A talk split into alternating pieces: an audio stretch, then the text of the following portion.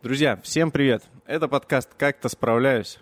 Мы э, выходим в эфир с э, необычным таким выпуском. Он сегодня у нас не про менеджмент и управление компанией, он сегодня про управление своим туловищем и своей жизнью для того, чтобы можно было чем-то управлять, тем более другими людьми и какими-то организациями, нужно сначала научиться управлять собой, э, нужно, чтобы на это были силы и энергии, и поэтому мы сегодня поговорим про тренировки, про спорт, про какой-то активный образ жизни. Для этого у нас в гостях два человека, которые отлично в этом разбираются, и это э, те люди, у которых в том числе тренируюсь я, поэтому я на своем опыте испытываю всю эту боль страдания, которые на их взгляд являются здоровым образом жизни. Сейчас они подробно расскажут об этом. Это тренер, старший тренер кроссфит-зала Хаски Игорь Чехов. Привет. И Тренер помладше? Старший тренер и тренер помладше. И э, тренер э, этого же зала CrossFit Husky Костя Галиудинов. Да, привет, привет всем. Как-то справляюсь. Несерьезный подкаст про серьезный менеджмент в сфере хорика для тех, кто хочет управлять бизнесом осознанно, а не как-то.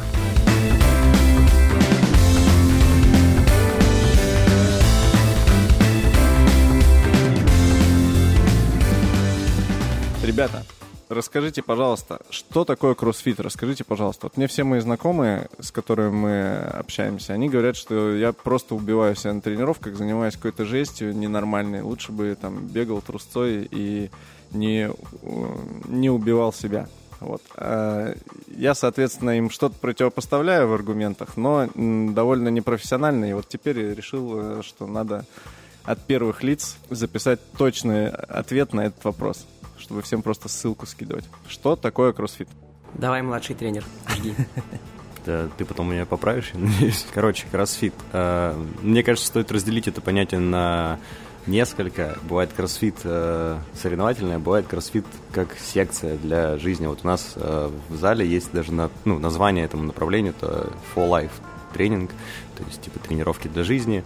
Они включают в себя, наверное, основные движения из э, соревновательного кроссфита, но, опять же, главная цель этих тренировок – это дать разнообразную нагрузку человеку, чтобы он там не заскучал, чтобы у него было э, интересное времяпрепровождение на тренировке, а не просто там 4 по 10 и так далее. Хотя это тоже у нас бывает, но прежде всего это просто такой вариант фитнеса, который чуть более разнообразный и включает в себя какую-то конкуренцию, какую-то, ну, момент э, общение с людьми, потому что ты тренируешься в группе, у тебя есть тренер, который вас ведет, так или иначе ты еще и коммуницируешь постоянно с людьми, которые пришли вместе с тобой на этот час. Но да, там есть э, сложные, интересные движения со штангой на турнике, со всеми, э, со всякими разными видами оборудования, и это заставляет тебя э, как-то с интересом, что ли, приходить в зал на тренировку, понимать, что тебя ждет сегодня что-то новенькое, ты с этим еще не сталкивался, это как челлендж, вызов. И, ну, мне кажется, первый там год, может быть, два, э, это поддерживает в тебе вот этот энтузиазм, который ну, никак не заканчивается, только возрастает э, с каждой тренировкой. Это круто. А что происходит спустя два года? Э, ну, там люди делятся на несколько типов. Одни уходят вот, и начинают убиваться по пять раз в день, и уходят в соревновательный тренинг, потерянные люди. А другие продолжают заниматься тем, чем занимались, удовольствие, просто уже плюс-минус знают, что их ждет. Ну, но все равно есть куча навыков, куча неосвоенных движений, которые становятся таким, как целью на вершине, которой ну, нужно идти еще пару лет, наверное, чтобы освоить до конца, пройти эту игру. Мое mm-hmm. представление, вот кроссфит, это что-то такое. Ты сказал, что это такой, такая разновидность фитнеса. Мнение большинства моих там знакомых, кто, это, кто видит какие-нибудь видосики с тренировок, они говорят, что это вообще находится, ну, фитнес это совсем не то, и вот какие-то, не знаю, режимы, темпы, количество нагрузки, они где-то находятся на том уровне, на котором это не, это не должно происходить. Вот с точки зрения формирования самих там упражнений и нагрузки, что такое кроссфит? Как там, чем больше, тем лучше? Э, мы, мы напихаем столько, сколько возможно. Какой, какой принцип основной у кроссфита? Смотри, э, изначально кроссфит вообще это, это в первую очередь, что стоит сказать, это бренд. Это компания, э, задача которой в свое время и всегда будет оставаться, в том числе это бизнес, бизнес это получение прибыли. Поэтому на заре формирования кроссфита как бренда он заходил с э, очень таких э, брутальных э, позиций, вот этой всякой жести, элитный фитнес, вот это все, типа, новое слово. Хотя по факту, если разбираться, там, ну, новых слов там все уже придумано до нас, как говорится. Но, в общем, отсюда формирование образа некое, которое у людей появилось, изначально сам кроссфит это очень сильно культивировал. Все вот это вот м, блю на тренировке, наша, типа, ваша тренировка, это наша разминка и прочее. А сейчас это уже уходит в прошлое, а, и ни у кого, да и не всегда было, но сейчас точно уже мало желания остается пугать кроссфитом людей. Ну, потому что это странно. Сначала ты заходишь на шок-эффекте, людям нравится, что их пугают, и они остаются. А всегда очень интересно пробовать страшное. Ну, типа аттракционы, да, вот всякие. Вот. А, но потом, если тебе постоянно страшно, ты думаешь, что это ненормально, наверное. И отсюда вот это впечатление у людей, э, что это что-то страшное, потому что сама система изначально себя на это затачивала. И набор движений, и набор интенсивности, но по факту, когда ты окунешься туда, ну вот, э, мы здесь говорим предметно, ты сам занимаешься, ты уже поним- там, поначалу приходишь, первые посещения, смотришь на все это, и типа, о, нифига, это как вообще люди здесь живут. А потом ты окунаешься, и когда смотришь изнутри, начинаешь понимать, что, блин, да оказывается, не, ну, это, эта система, а, она имеет свои законы функционирования, а, свою парадигму составления нагрузки и прочее, как на любое другое. Если смотреть на работу какого-либо профессионала во многих сферах, а, начиная там, не знаю, от бармена и заканчивая, блин, да я да кем угодно на самом деле, в любой области, ты начинаешь сначала думать, что это как-то невероятно сложно и вообще страшно, и не понимаешь законы, по которым функционирует это, и поэтому боишься. Это нормально, ты же не понимаешь, поэтому боишься. А, когда мы смотрим на что-то, что можно условно назвать классическим фитнесом, я не хочу ни в коем случае обижать классический фитнес никак, поэтому это просто слово. Мы можем думать, что, а, ну вот тут понятно, вот тут Я не играет хочу никак обижать, вы просто слово. тут типа вот играет музыка, вас не существует. тут прыгают, тут вроде все понятно, а вот тут что-то ничего не понятно. И поэтому смотреть страшно. Но когда окунаешься, понимаешь, что, а, ну вот здесь есть вот на это акцент, а вот здесь на это акцент, а вот здесь на это акцент. А, ну так это же вообще все понятно, так это же мы делали всегда. И выясняется, что, как я и сказал, все придумано до нас, и что из того, что так может показаться чем-то страшным, а, это по факту, это, это все тот же фитнес, это физическая культура, э, у нее есть свои особенности, как у любого другого направления. В данном случае здесь это циклическая работа со штангой в первую очередь, а, или в целом циклическая работа с тягощениями. Потому что обычно в фитнесе разносят аэробную работу, кардио, условно, силовую работу. Силовая работа это 3 по 12, аэробная работа это 20 минут на дорожке. Утрированно. А в кроссфит, не только в нем, но в нем тоже, а, когда-то решили, что а давайте мы вот э, в 20 минут на дорожке включим периодическую, периодически по 12 со штангой, утрированно. Получили кроссфит. А, некую смесь энергетических систем, то есть обыкновенно энергетические системы работают по отдельности, типа вот что-то у нас отвечающее за работу на выносливость, а вот что-то отвечающее за работу силовую. В кроссфит периодически идет смешение энергетических систем разных, в итоге все равно, на самом деле, работает какая-то одна преимущественно, но по факту идет смешение, и вот этот микс, это, наверное, то, что отличает кроссфит. А уж то, что он смотрится как-то страшно, это скорее не потому, что он страшен, ну, в любом виде. Вот мне, например, очень страшно смотреть, как люди бьют друг друга. Хотя я периодически когда-то занимался этим, но самому до сих пор страшно. Вот для меня это страшно. А, Короче, того, что люди не понимают на старте, как это работает, им кажется, что это что-то ненормальное. Потому что им вообще-то объяснили, что есть 3 по 12 на жиме лежа, а есть 20 минут на дорожке. А тут ни то, ни другое, поэтому это как-то ненормально, и так не должно быть. Но когда ты попробуешь и поймешь, а, ну вот, нормально. Оказывается, что так тоже можно. То есть это, э, это получается, что бренд настолько хорошо сработал, что он укрепил вот этот образ э, жести и всего. Слушай, в, да, э, просто был запрос. Бренд появился в Америке, э, весьма сытая страна, спокойная уже. То есть вот я часто говорю, что в России кроссфит он мало кого удивил, потому что, блин, у нас э, жизнь гораздо бодрее и интереснее, чем любой кроссфит-комплекс. Там к концу дня приходишь такой, что, блин, такой фран, вы чё? Фран это одно из заданий для тех, кто слушает нас впервые о кроссфите. Вот. А в Америке был запрос на, на что-то шокирующее. Но все уже настолько привыкли к этим спок- спокойному размеру жизни, темпу жизни, что нужно было чем-то встряхнуть. И вот этот вот в пику классическому кросс- то, что Это могло бы, это выглядело нездорово, и это даже сначала позиционировалось как не до конца здорово, просто потому что это должно было бодрить. Это как с эм, Pepsi, когда-то замутившая рекламную кампанию, которая утверждала, что их напиток не полезен, и поэтому нужно пить, если ты хочешь чувствовать себя молодым. Ну, типа того. Хотя это... э, ну, не Ну, знаю. просто р- в разрез с шаблонами. Я понял, всеми, кроссфит да. это, короче, это как фрикадельки с, э, С вареньем глютеном, из да, Икеи. да, да. Сначала ты думаешь, что за фигня какая-то. Блин, фрикадельки с вареньем, чё? А потом пробуешь, о и потом хочешь есть фрикадельки с вареньем. Вот это кроссфит. Фрикадельки с вареньем. Вот так. Ну, Окей, круто. Костя, есть что-нибудь добавить? Ты как э, соревнующийся атлет, который выходит за все вот эти грани возможного, что ты можешь добавить про, про нагрузки, про все вот это сочетание определений, которые Игорь сказал? А, слушай, ну, если говорить про соревновательный кроссфит, это, наверное, ну, естественно, что в основании бренда должны быть какие-то такие люди, сверхмашины, на которых э, обыватель смотрит, вдохновляется и хочет условно стремиться к этому, но на самом деле не хочет. Ну, типа, это им не нужно по факту. Ну, если вот серьезно разбирать путь, который нужно пройти, чтобы стать таким, э, слишком дорого этот ну, все стоит условно в плане усилий, в плане времени, э, возможно, там, в плане здоровья для кого-то. Э, но есть люди, возможно, ну, можно сказать, генетически предрасположенные, которым кроссфит очень заходит. То есть это э, высокий уровень нагрузки, разносторонней нагрузки. Вот я, например, не смог бы заниматься, наверное, обычным классическим спортом и ну, доходить до каких-то высоких уровней в нем, потому что ну, мне быстро наскучивает однотипность э, какой-то работы, то есть мне нужно постоянно менять э, деятельность, как-то ее миксовать.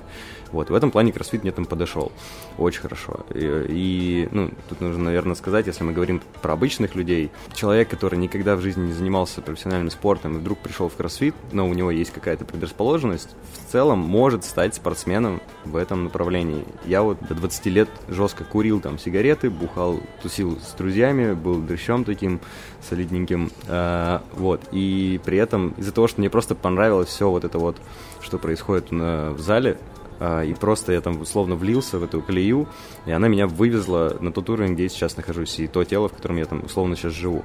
Я не стремился к этому никогда, я не думал, что я стану там спортсменом. Это просто, типа, последствия. Последствия ежедневных, там, регулярных вот этих вот действий, которые на самом деле в кайф. Вот, но это далеко не для всех. То есть нужно, нужно научиться кайфовать от тренировок, нужно научиться с азартом подходить к...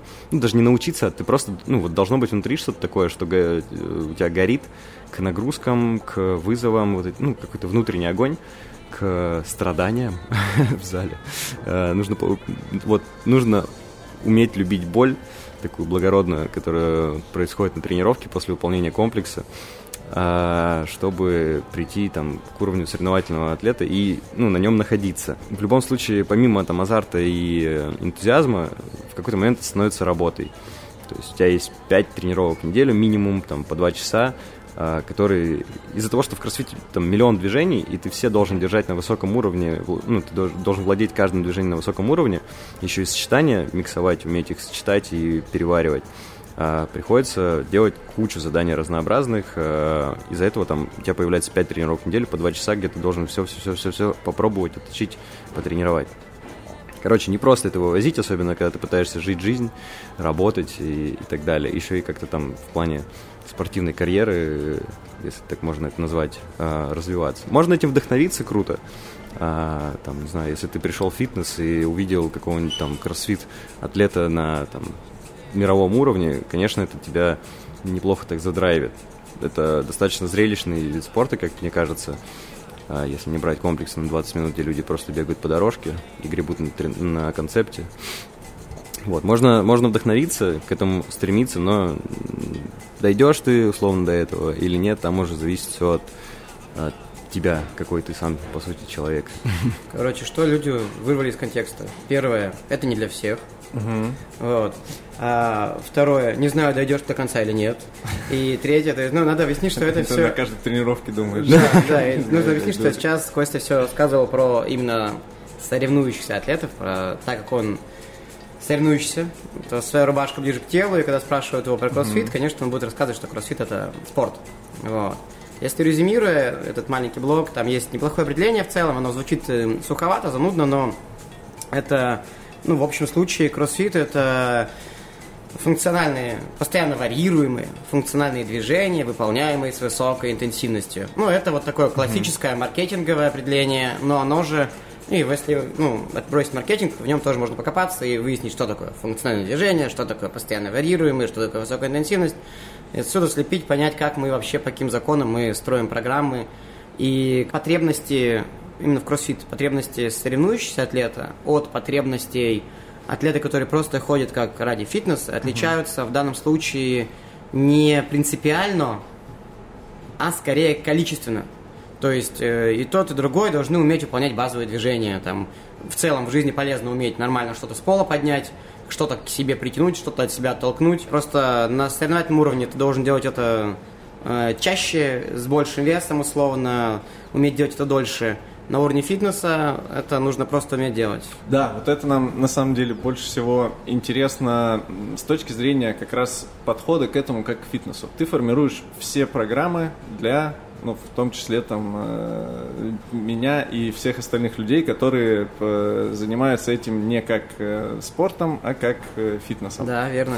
Вот, расскажи, пожалуйста, какие факторы ты учитываешь при этом и как распределяется нагрузка, чем ты руководствуешься именно с точки зрения, ну, какой-то э, идеологии, почему это для людей в итоге выходит хорошо, потому что э, люди, которые у нас находятся в зале, это и крепкий мужчина там в хорошей форме. Иногда ты смотришь, что это худенькая девочка, которая весит меньше, чем э, Э, любая штанга, которая С которой поднимает, работает. Да, да, да, да. Есть какое-то количество очень взрослых людей, которые, в принципе, ты думаешь, блин, ну как будто бы кроссфит уже и опасненько может быть, но тем не менее э, все выходят с тренировок довольные, все чувствуют себя хорошо, и как-то у тебя это получается. Вот на уровне идеи, что, за, что должно закладываться для того, чтобы люди в итоге себя хорошо чувствовали на, на таких тренировках? Слушай, в первую очередь э, у нас, как на буровой платформе, принцип и настройки safety first э, – безопасность. Uh-huh. И когда мы говорим про безопасность, это очень широкое определение. То есть, ну, в первую очередь, конечно, безопасность с точки зрения конечного результата наложения нагрузки. То есть, когда составляется программа, она балансируется по разным модальностям, по разным плоскостям – а, и векторам нагрузки. Ну, это самое то, что на поверхности. Нужно писать программу, которая, пользуясь которой, через два месяца ты не теряешь колено, или там плечо, или спину. Это в первую очередь. Ну, как уже это делается, это, мне кажется, довольно сухая и не очень интересная тема спортивной методологии, но в первую очередь, что, чем, я регули... эм, чем я руководствуюсь, это баланс нагрузки по разным плоскостям. Если очень утрировать, то вот сегодня, если это ноги, то вот завтра это не ноги. Хотя, если любой, кто занимается в хаске, и вообще кроссфитом скажет, блин, да у нас каждый день ноги. Чем он тут рассказывает? Но ноги у нас разные. Вот. Э, отсюда и э, такое, ну, мои слова сейчас. Первое, баланс нагрузки э, физической. Второе, не менее важное, это безо... почему людям по приколу это безопасность эм, психологическая. Угу. То есть кроссфит, э, Костя уже говорил это слово, это секция, ну, похоже, это ну, очень похоже на секцию, почти на секту, да, вот, э, секция. И у секционного формата есть свои плюсы, огромные плюсы. Это комьюнити сообщество, да, это наставничество, это тренер, который тебя знает, ты его знаешь, он заинтересован в хорошем, ну, в лучшем mm-hmm. случае, да, в твоих результатах. Вот, это э, некая, некая соревновательная компонента в любой секции, даже которая исключительно вот в секции, где соберутся, не знаю, секция по вязанию макраме для бабушек 70+, они два занятия общаются, на третье занятие они выясняют, кто лучше вяжет макраме. Так, это, это нормально для людей. Вот, и это тоже полезно. Вот, но у секции есть не минусы, но есть особенность, да, это порог вхождения – и когда ты приход представляешь, э, сообщество сформировалось, там уже Хаски уже почти 7 лет, да, uh-huh. а ты такой решил, я займусь курсом, и входишь в эту дверь, а там куча людей, которые бьют друг другу пятюни, как-то подшучивают друг над другом, они друг друга знают, а ты вот здесь первый раз. Вот, и вот сформировать ощущение безопасности психологической, чтобы человеку, ну, всегда сложно входить в новое сообщество, всегда. Вот, это второй момент, на котором мы держимся. Это закладывается и в программу. Тут надо понимать, это действительно даже на уровне упражнений. Это закладывается в программу, ну и, разумеется, закладывается в работу с э, тренерским штабом и в работу даже с комьюнити. Uh-huh. То есть э, Ну, в Хаске там не бывало случаев какого-то токсичного отношения, но есть эм, алгоритмы работы в данном случае с таким чем-то подобным. И третий пункт – это разрядка. Разрядка эмоциональная в первую очередь, которая идет через тяжелый физический труд. То есть, когда мы говорим о том, что кроссфит – это тяжело, это действительно так и есть, но это не потому, что кроссфит тяжелый. Любой фитнес, если ты заряжен э, к нему, ну, относишься к нему как э, к некой э, цели, да, э, он будет тяжел, и это нормально. Для того, чтобы кайфануть от э, состояния покоя, нужно вывести себя из, из, из него mm-hmm. конкретно. Вот когда нам хорошо, когда мы заходим домой, мы вот заходим домой из дождя, из снега или из какой-то mm-hmm. лютой жары, такие, о, да, вот здесь хорошо. Поэтому мы выводим очень плохая фраза, очень дискредитируем себя из зоны комфорта. Вот это вот всеми этими да, ребятами из инфобизнеса, она просто, но по факту, а, выводим себя, или если по-умному, из состояния гомеостаза. Вот, выводим себя туда, где не очень может быть приятно находиться долгое время чтобы после этого, чтобы после этого почувствовать, как кайфово это все может быть, это уже идет некий гормональный отклик. Я здесь использую, ну, применительно кроссфит, почему люди занимаются, а, строчку из э, одного стихотворения, одной поэтессы, и как мы любим себя по-разному убивать, чтобы не мертветь. Вот mm-hmm. это по кроссфит, понимаешь? Ну реально, вот вы там себя убиваете, да, а в чем-то. Ну, на самом деле, как и многие другие занимающиеся, чтобы потом почувствовать вкус жизни, чтобы понять, что такое жизнь на самом деле. И вот это тоже по кроссфит. И когда я пишу программу, я обязательно закладываю вот этот элемент, опять же, поймите про умирание, да, в кавычках, чтобы потом получить эффект возрождения. И вот люди за этим потом приходят, чтобы немножечко тут подумереть, чтобы возродиться еще более обновленными, новыми и кайфануть. А и вот э, безопасность вместе с умиранием. Это есть та некая, это, это фрикадельки с э, повидлом, да, с вареньем, которые, ну, на, чем строится программинг кроссфита. Ну, а дальше уже из этого все вытекает. Например, в Хаске на основных группах нет э, сложных движений типа ходьба на руках, выходы. Мы не учим этому, да. Вот. А почему? Ну, как, хотя это есть в кроссфит обычном программинге. Mm-hmm. И тренеры, которые работают в других залах, основают другие залы, скажут, что просто это типа, ну, неправильно, это трусость, надо всем давать пытаться. А в моем мире есть ряд движений. А, это не значит, что в Хаске нельзя этому научиться. У нас есть отдельные направления специальные, ты сам знаешь, там гимнастика, да. тяжелая атлетика. Вот. Но на основных группах этого нет, потому что это небезопасно сразу с нескольких моментов. А, люди, которые приходят с улицы, им это небезопасно делать с точки зрения физической но с какого-то момента это, это ну, небезопасно психологически, потому что это сложный навык, и когда 15 человек на группе, из них там двое умеют делать выходы, для остальных 13 это ну, некий дискомфорт mm. уже, mm-hmm. да, что типа они... Моя задача не дать человеку почувствовать себя на группе недостаточно хорошим для этой группы. Если он сюда пришел, я стремлюсь дать тот продукт, который, ну, внутри которого человек каждый это для него. Э, а вот ставить человека в рамки, а вот это для тебя, это не для тебя, это уже не очень правильно. Ну и отсюда, это только один пример, э, где из пункта безопасности я объясняю, как я пишу программу. Я в ней вот этого, потому что это небезопасно.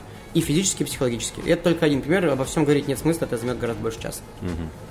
Блин, круто. Это то сейчас раскрылось, э, о чем все, э, все, кто ходит в зал, приходят и говорят, такая атмосфера тут. Ну вот, э, я прихожу и почему-то ухожу очень довольным. И есть всегда интересные движения, которым ты можешь научиться, ты никогда их не умел раньше там, не знаю, какие-то там лазят по канату, да, кто вот, там люди да, 30-40 да. лет, кто в 40 лет лазит по канату, да. Отжимания в стойке на руках. Да, да, да, да. Как будто вещи, которые тебе не должны в жизни никогда встретиться, но это прикольно. Просто, просто прикольно полазить по канату. Еще и в каком-то режиме, еще и правильно как-то это научиться делать. Не знаю зачем, но нравится. От этого тоже получаешь удовольствие.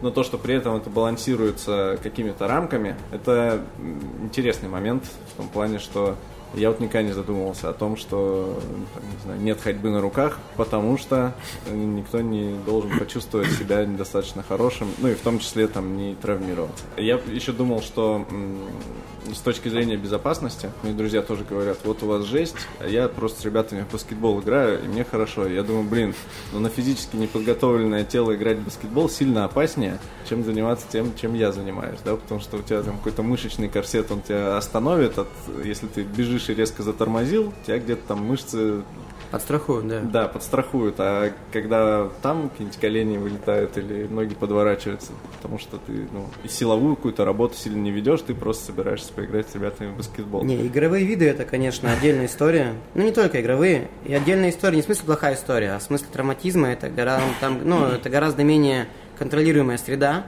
когда дело не только в том, что ты делаешь, дело в том, что делают еще люди на площадке. И чем больше этих людей, или чем меньше площадка, то есть в баскетболе людей не так много, на площадке меньше, в футболе людей больше, площадка больше. В любом случае, это, ну, как я сказал, менее контролируемая среда, и здесь э, да, даже не только от тебя зависит, э, насколько здоровый ты уйдешь э, с тренировки, на которую пришел здоровым. А, кроссфит, здесь главный миф, сейчас поднимем. В кроссфите мы садим сердце.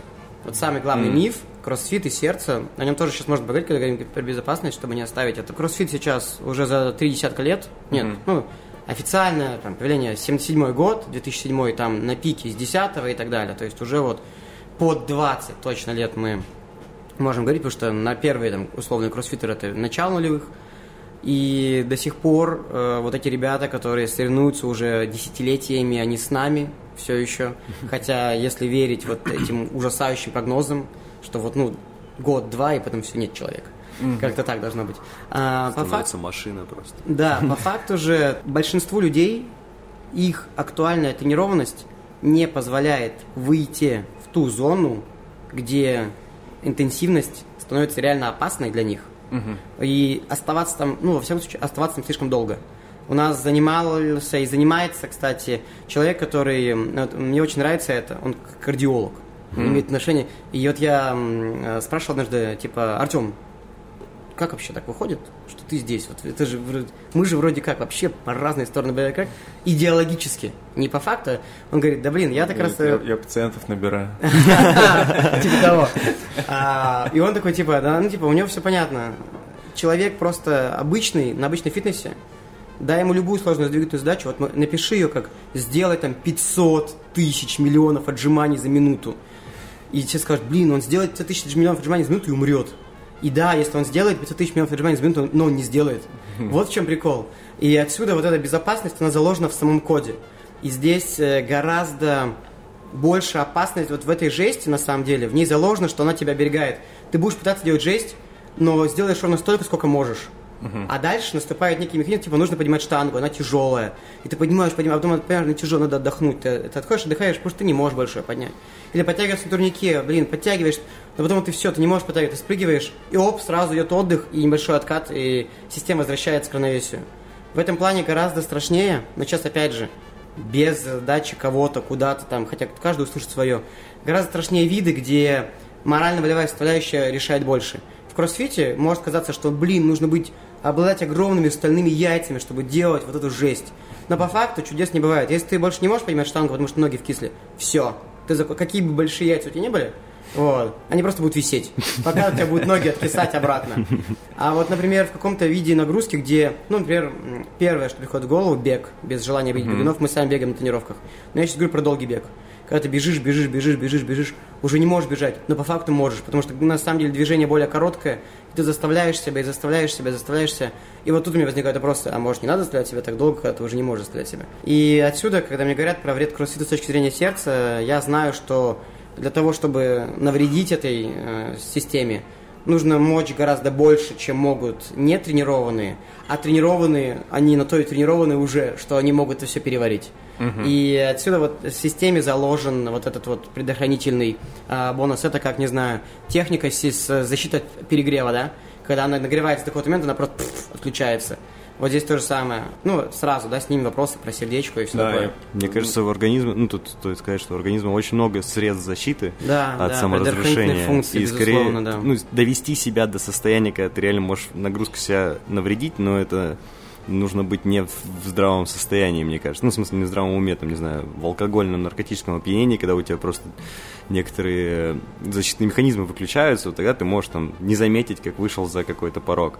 Но, скорее всего, ты либо забоишься, либо забоишься устать. Кстати, очень часто такая, ну, история. Люди не, не на самом деле устают от нагрузки, а начинают бояться устать слишком сильно, из-за этого останавливаются. И даже очень тренированные люди, я по себе знаю, порой заходишь на комплекс соревновательный, и чувствуешь себя на грани уставания, и сам себя тормозишь, потому что боишься, что до конца дистанции не, не продержишься в этом темпе. Костя говорит верно, боязнь усталости. Мы с ней тоже работаем. С точки зрения спорта это лимитирующий фактор, с точки зрения фитнеса это предохранительный фактор. И, соответственно, в двух этих э, контекстах мы работаем по-разному. Одних отучаем бояться усталости, а другим разрешаем, это нормально. Э, например, в Хаске не так часто, иногда это нужно, и мы это делаем, но реже, довольно редко, и только с теми, с кем можно, можно встретить вот это вот, в то, что с кроссфитом часто ассоциируется, когда вот 15 человек встал над ним и орут, давай, давай, давай, давай, давай, он там блюет и делает, блюет и делает, блюет и делает, они ему ведро держат, как настоящие товарищи. А по факту мы, ну, и тренеры даже, я как тренер часто могу попросить эм, ну, спонтанно возникшую группу поддержки, поумерить свой пыл, угу. чтобы дать человеку двигаться в его темпе, потому что он сам знает, на самом деле, здесь сейчас, как он должен ну, делать это, на какой скорости, когда ему нужно отдохнуть. Всегда мы говорим про отдых по самочувствию и так далее, и так далее.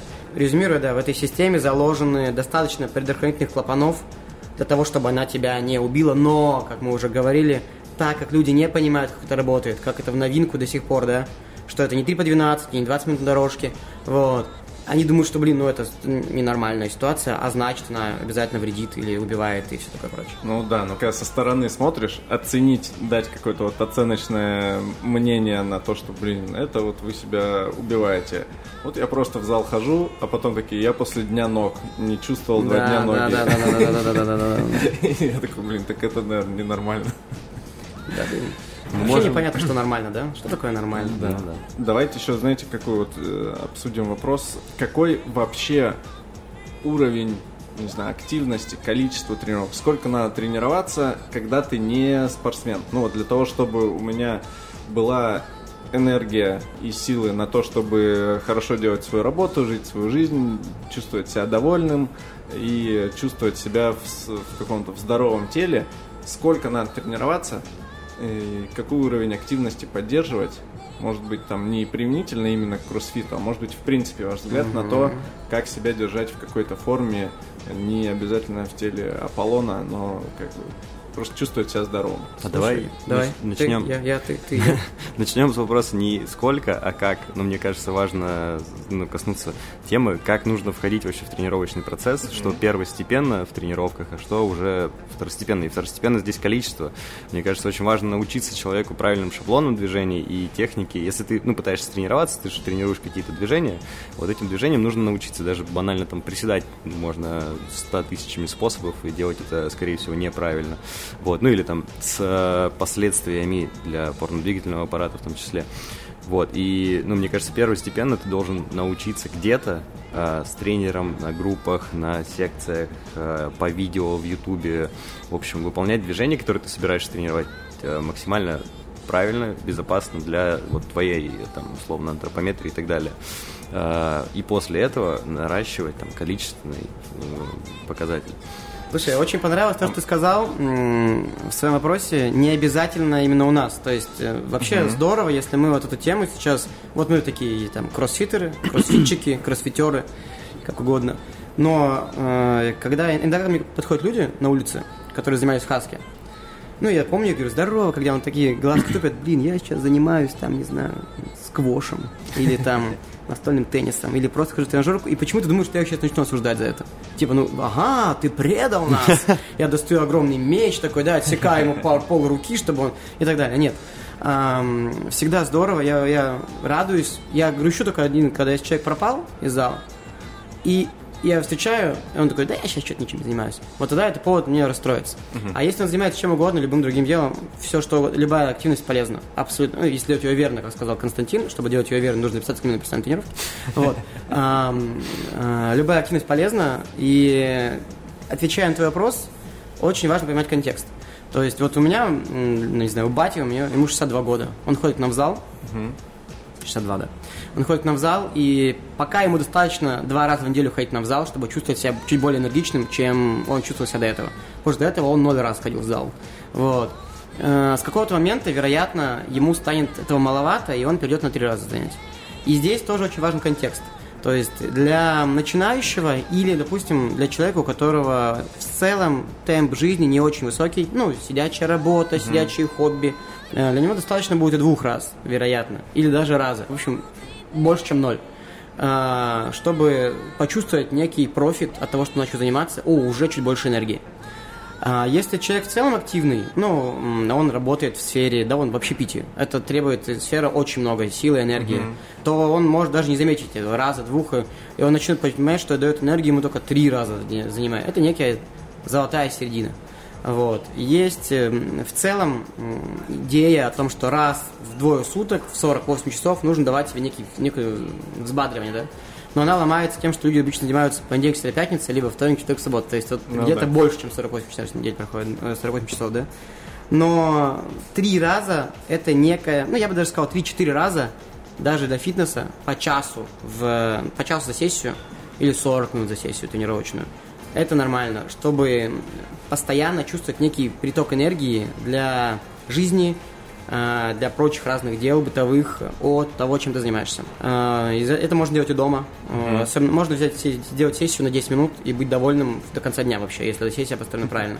А правильно, это что значит? Если сессия построена правильно, вот как 10 минут в день дома, как нужно подойти к этому, чтобы таким образом отделаться и заменить какие-то mm-hmm. там тренировки по часу и по всему? Какой подход должен Правильно настроить уровень сложности. Mm-hmm. Это вот как с компьютерной игрой. Mm-hmm. А, вот я, например, из э, э, той, того больного типа людей, которые, когда играют в игры, я не могу ставить э, уровень сложности ниже самого тяжелого.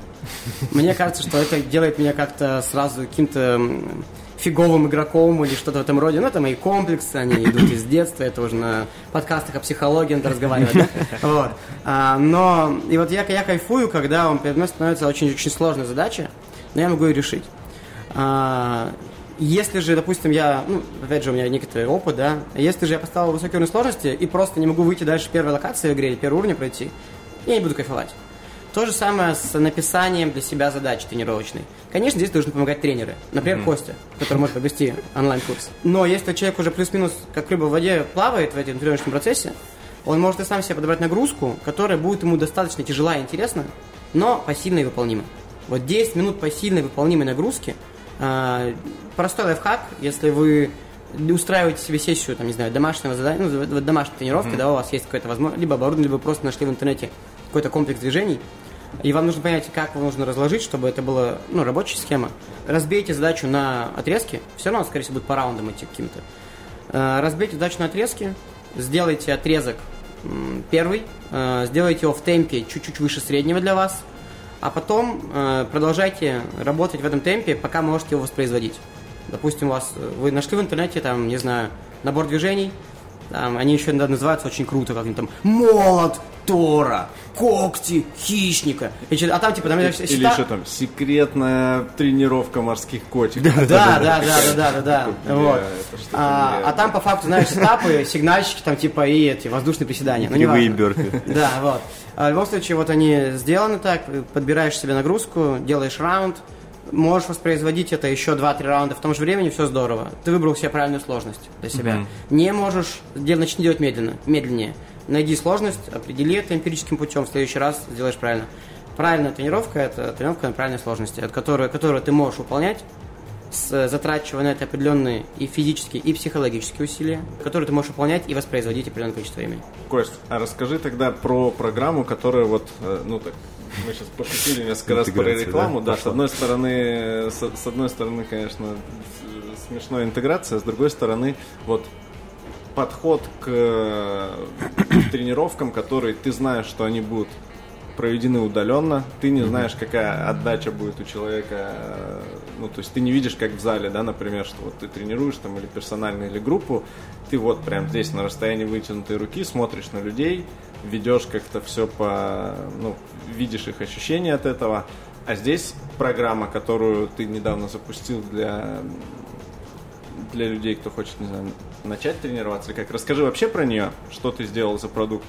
И каким образом э, вот ты подошел к этому, чтобы, чтобы то, о чем рассказал Игорь сейчас, оно как-то соблюдалось, формировалось, угу. и можно было нормально действительно заниматься. Вообще, возможно ли нормально заниматься как-то удаленно, дистанционно, по видео? Угу. У меня ни разу не получалось. Я пытался, когда была пандемия, я точно помню, пытался, но я в итоге ушел на тренировки по видеосвязи с тренером, что, он все равно мне Смотрит. прям, да, смотрел и в онлайне говорил, угу. какой-то, короче, коннект поддерживал. Вот. Э, какие-то вещи, которые либо самостоятельно, либо вот по видео, у меня ни разу не получалось угу. нормально к этому подойти. Смотри, а почему у тебя не получалось тренироваться самостоятельно по видео? И только с а, тренером получилось. Мне кажется, что мне нужна была здесь сейчас обратная связь, чтобы понять, я вот прям сейчас то делаю или не то. А, а почему ты сомневался в том, что ты делаешь что-то не то? Ну, это уже ощущения не те были. Это Ну, в смысле, окей, по-другому. Ну, то есть тебе было некомфортно выполнять какие-то движения, или ты вот просто загонялся сам? Э, ну, наверное, больше сам загонялся. Ну, окей, но это индивидуальный случай. Комплекс отличника. Ты не был уверен, что то, что ты делаешь правильно сейчас в моменте, а если ты делаешь что-то неправильно, ты не готов продолжать делать неправильно. Вот так. Возможно. А, ну, это такой, мне кажется, индивидуальный случай. В основном люди редко с этим сталкиваются, чтобы они сомневались в своих движениях. Чаще там люди, наоборот, слишком самоуверены и делают что-нибудь э, как-нибудь и гордятся, что они что-то сделали, в принципе.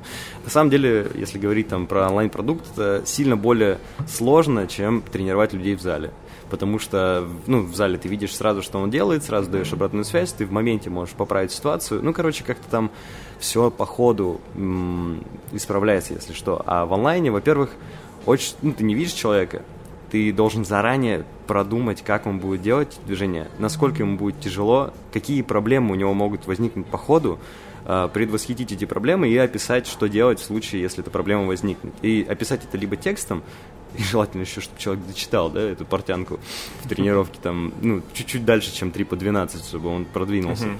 А, тут тоже нужно как-то замотивировать. Короче, это там лютый маркетинг внутри каждой программы, которую ты прописываешь, чтобы человеку было интересно ее прочитать, изучить и выполнить так, как ты описал. То есть нужно еще и замотивировать правильно человека, чтобы он а, ну, как бы нашел смысл сделать так, как ты ему написал. Потому что часто ты когда тренируешь, ты же там каждые там 3 секунды, условно, там, спину прямо, грудь вперед, еще что-то. А тут нужно вот в тексте уже сделать, настроить так, чтобы это работало там от начала до конца тренировки. Это вообще непросто. А, там, ну, я решил это, это вопрос за счет того, что есть там условно отснятые видео упражнений, ты их прикладываешь к каждой тренировке, и я четко прописываю, типа, стремитесь к тому, чтобы ваши, ну, снимите себя на видео в первом подходе и сравните это, типа, с исходным видео.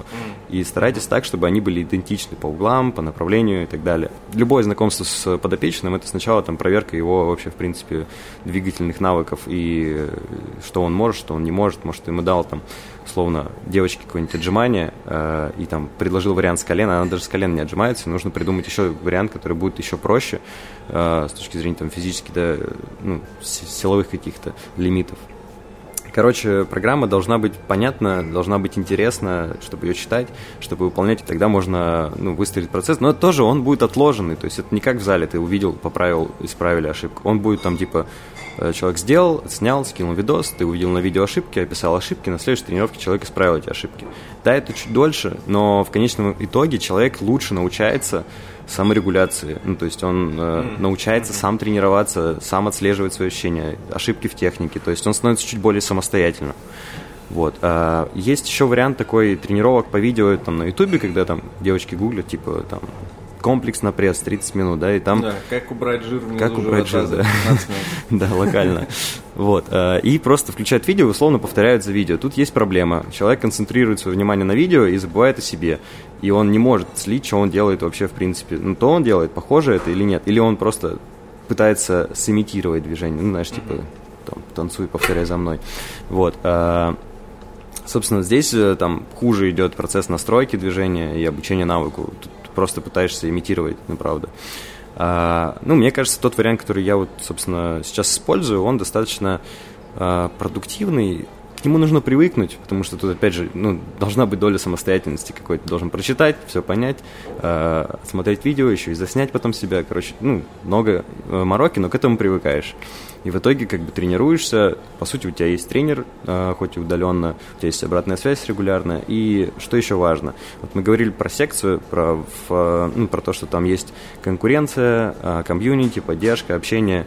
Я стараюсь этот формат, ну, эти составляющие перенести в онлайн. Ну, то есть у нас есть там общий чатик, где э, люди делятся обратной связью, как у них прошла тренировка, там, эмоциями своими, типа, я сдох там три раза, а заминка вообще жесть, эти сетапы там. Ну, короче, эмоции как-то э, даже если ты сидишь на жопе ровно, как бы, и тебе лень начать тренировку, ты заходишь в чатик, там кто-то ее уже сделал, пишет, такой, ну, делится эмоциями, такой, блин, надо тоже сделать. Ну, идешь, как бы, тебя это тоже мотивирует. А, в общем, все вот эти составляющие в итоге дают продукт, который ну, работает, ну, по крайней мере, на, на части аудитории. А, он позволяет научиться тренироваться правильно, научиться движениям в процессе, да, потому что есть обучающий там фрагмент в самой программе. И, собственно, выстроить такое мини-комьюнити, хоть и удаленно, которое может потом перетекать и в офлайн то есть где-то встретиться вместе потренироваться.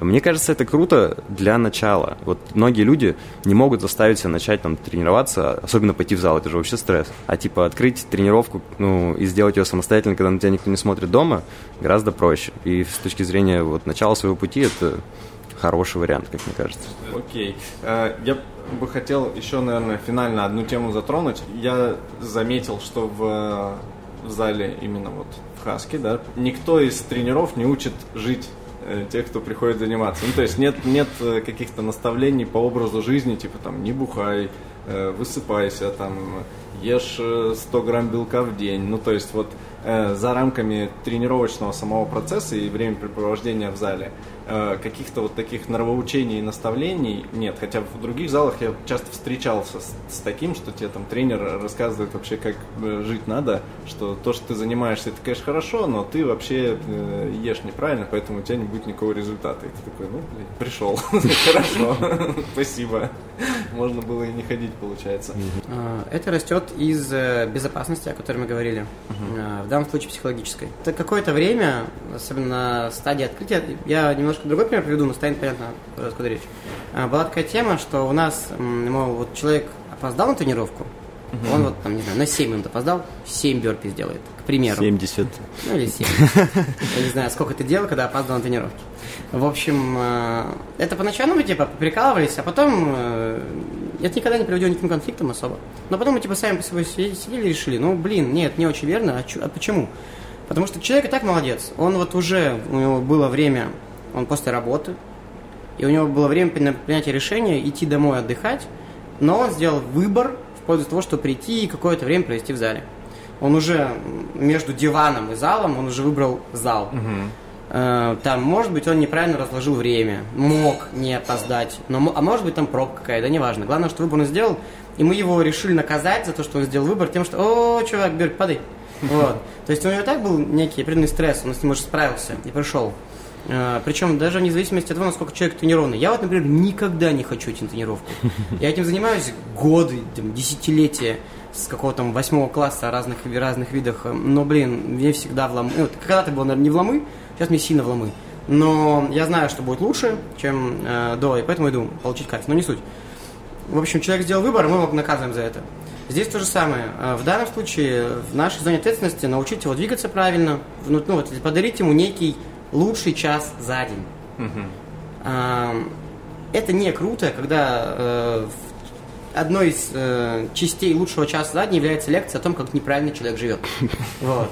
Э, такой, такой себе лучший час, да? И отсюда мы не лезем. Это не значит, что мы не можем порекомендовать. Ко мне подходят люди с запросом, типа, тренер, я вот хочу, не знаю, просушиться.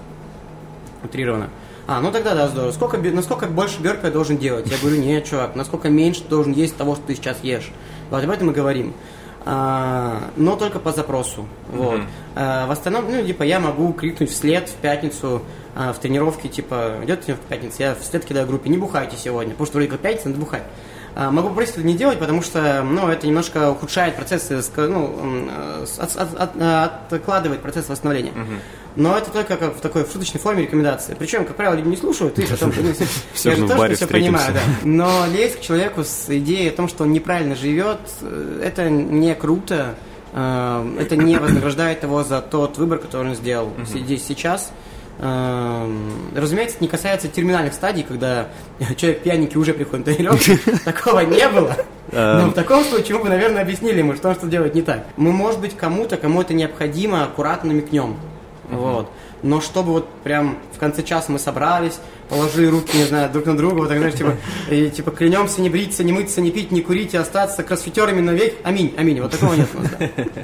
На самом деле, ну, мы же говорим про тренировки для жизни, а как бы тусовки, там, алкоголь, э, какое-то, ну, не знаю, вкусная еда, э, это все тоже часть жизни. Важно уметь в этом выстраивать баланс и так далее. Если у человека есть проблемы с этим, и он обращается к тренеру за советом, тогда мы даем этот совет. Но если у человека нет запроса, и ты ему пытаешься впихнуть в глотку то, что он не просил, ну, конечно, он не будет это принимать. Поэтому и нет разговоров в, в зале о том, чтобы тренера что-то там навязывали или рекомендовали без запроса.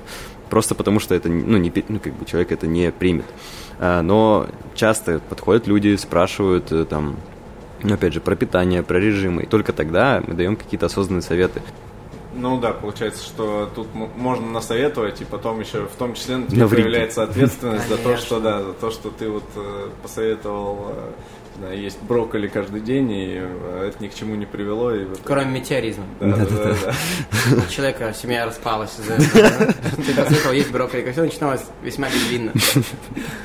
Окей. Что, будем финишировать? Надо бы. Спасибо надо большое. Бы. Да, ребятам сейчас надо уже бежать на лекцию по нутрициологии сегодня. Да, у нас же лекция по нутрициологии, на которой мы сейчас бежим. Я бегу. Ну, Костя, да, сказал, что бежит. Сейчас Окей. бургером заправлюсь перед этим и, сразу С туда. собой возьми. Да-да-да. Ребят, спасибо вам большое. Э, сняли много, надеюсь, что сняли много вопросов э, и сомнений о том, стоит ли заниматься, чем стоит заниматься и что вообще такое этот спорт ваш, спорты эти ваши. С вами был подкаст «Как справляюсь». Э, Игорь Чехов, Костя Галяудинов, Алексей Челей. Увидимся, услышимся. Машу рукой зачем-то, никто не видит, но я машу рукой. Они слышат. Все, всем пока. пока. Спасибо. Счастья, здоровья.